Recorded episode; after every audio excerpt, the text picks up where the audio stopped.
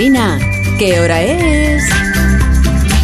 Son las 8 de la mañana, 7 de la mañana en Canarias. Buenos días desde Onda Cero. Más de uno en Onda Cero.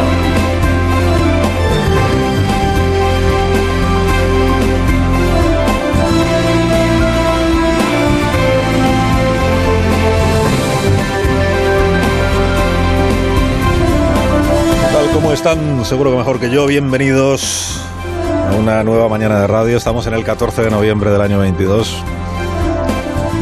Eliminada la sedición, ahora van a por la malversación. Si te pones, te pones, claro.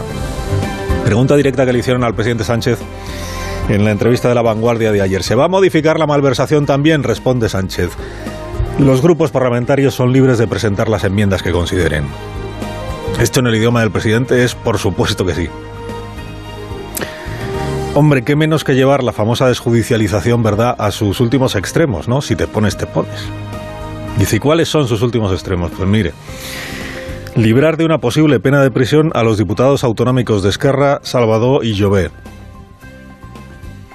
que están los dos a la espera de que el Tribunal Superior de Justicia de Cataluña concluya la instrucción y fije fecha para su juicio. El señor Llobet además son palabras mayores porque fue un estrechísimo colaborador de Oriol Junqueras. Bueno, fue, lo sigue siendo. Llobet fue el propietario de la famosa libreta Molesquina, ¿se acuerda usted? Hoy preside el grupo parlamentario de Esquerra en el Parlamento Autonómico y además forma parte de la mesa de negociación con el Gobierno Central. Dices, ¿cómo no echarle una mano si es uno de los negociadores de la desjudicialización? O sea, se negocia con él la desjudicialización que le beneficiará a él otra vez. En septiembre ocurrió, en el pasado mes de septiembre, que el Tribunal Superior de Justicia le comunicó a los señores eh, y Salvador la reactivación de su causa judicial. Esto fue en septiembre, en noviembre se abre para él la esperanza de que la malversación sea corregida a la baja en el Código Penal. O que sea eliminada del todo, y así te pones, te pones, ¿no? Para que así el día que le juzguen, pues no quede ya apenas nada que reprocharle. Eliminada la sedición, ahora van a por la malversación.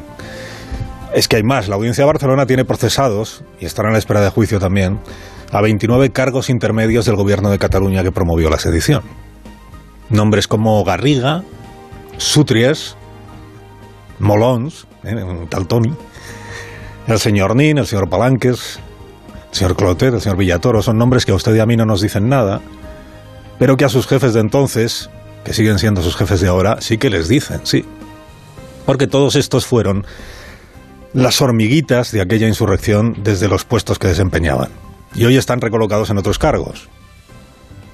La señora Garriga, por ejemplo, pues es la consejera de Cultura del gobierno de Paragonés. y además de todo esto, pues aún queda un tercer procedimiento que también está abierto, que es el del juzgado número 18 de Barcelona, por la promoción del proceso en el extranjero, con otros 10 investigados también por malversación. Y todos ellos se beneficiarán si cualquiera de los grupos afines al gobierno presenta ahora una enmienda que diga que hay que reescribir este delito no ya para rebajar las penas, sino para que solo pueda considerarse malversador a quien coja dinero público para metérselo en su propio bolsillo, y no a quien aprueba una partida de dinero público destinada a una finalidad para la que no estaba previsto, destinada a terceros. O sea, es cirugía penal para extirpar justo aquello que incomoda a los hoy procesados y que mire qué oportuna carambola podría aliviar también, podría aliviar también la situación penal de un histórico socialista condenado a prisión por malversar, de nombre José Antonio Griñán. Si a desviar dinero de los seres ya no lo llamas malversación, sino administración negligente, matas dos pájaros de un tiro. O libras de la jaula, en realidad, a unos cuantos pájaros.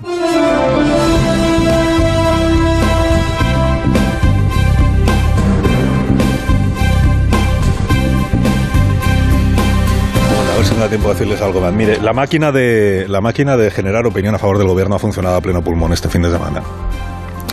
Con cuatro ideas básicas que se repiten en los medios de comunicación y en los comentaristas afines al gobierno, que son cuatro. A ver si llego hasta la cuarta. Mire, eh, la primera, el fin justifica los medios. O sea, aliviar la carga penal contribuye a que en Cataluña se conviva mucho mejor. Y por tanto, pues vale, se hace y ya está. O sea, el Código Penal ahora era un obstáculo para convivir solo porque un grupo de políticos lo vulneró hace cinco años. Así que se cambia. Ni siquiera los más disciplinados propagandistas niegan que esta es una reforma diseñada para quienes ya delinquieron. Solo por eso debería ser puesta en cuestión, pero fíjese, está ocurriendo todo lo contrario. Entre los comentaristas afines, solo por eso es justo por lo que se celebra, porque está pensada para quienes ya delinquieron. La segunda idea o afirmación. Como a esta reforma se oponen la derecha y Junts per Catalunya, entonces es que es una reforma prudente y moderada.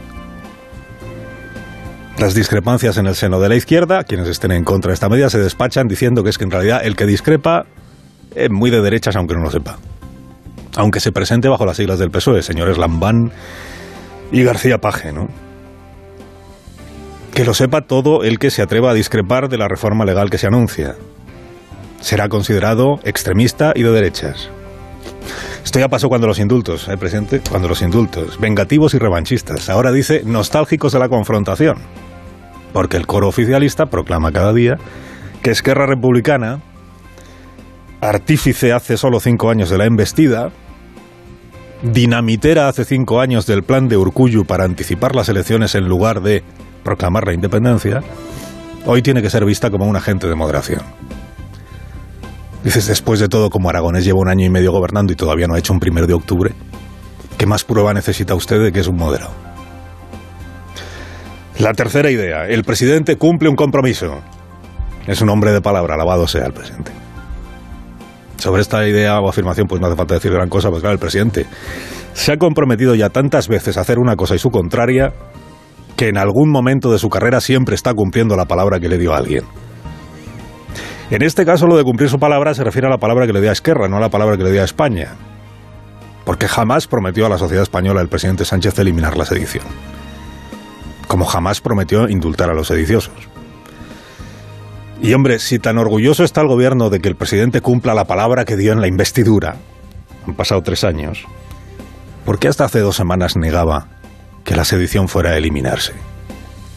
Ministra de Justicia Pilar Job, sesión parlamentaria 25 de octubre. En su pregunta habla de reducir las penas a la mitad, pero no habrá escuchado en ningún momento que este gobierno haya hecho un pronunciamiento similar portavoz del Grupo Parlamentario Socialista Pachi López en este programa hace seis días, seis días, haciendo parodia de quienes decían que el gobierno quería rebajar las penas. No, el gobierno quiere rebajar. ¿Ha dicho alguna vez eso el gobierno? El gobierno ha dicho que quiere redefinir el delito de sedición. Claro, si usted, no ha dicho que quiera rebajar. Si usted me dice que el, gobierno, que el gobierno no quiere ah. rebajar las penas, a mí me parecería una noticia. Si usted me dice el gobierno... No, yo no he dicho eso. He dicho que estamos haciendo apriorismo Pero en ningún caso abaratar las penas. no, no, yo he dicho que el gobierno lo que ha dicho es que quiere acercarlo.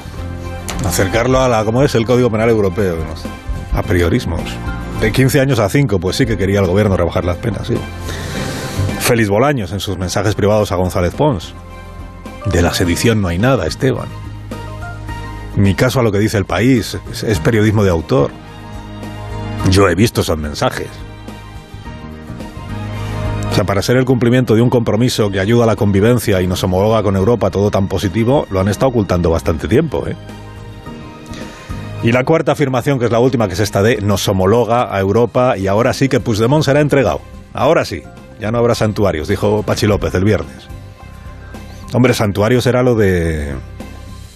Santuario será lo de Francia con los terroristas de ETA. Y aquello se resolvió no precisamente abaratando las penas de terrorismo para que Francia nos... No, no, se resolvió haciéndole ver a Francia que tenía que entregarlo. Según esta tesis, de que ahora sí Puigdemont ya será entregado, según esta tesis, y hasta ahora no nos ha entregado a Puigdemont la justicia belga, es porque allí no tienen delito de sedición. Y esto es curioso. Es curioso porque ninguna, ninguna de las veces que un juez belga se ha pronunciado sobre la euroorden ha dicho semejante cosa.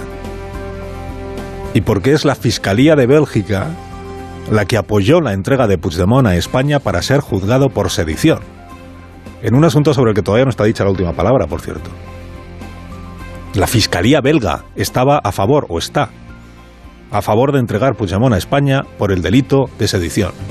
Pero ¿qué sabrá la Fiscalía belga del Código Penal de su país? Que no sepan Pachi López y los demás disciplinados coristas del Evangelio de San Pedro. Carlos Alsina, en Onda Cero.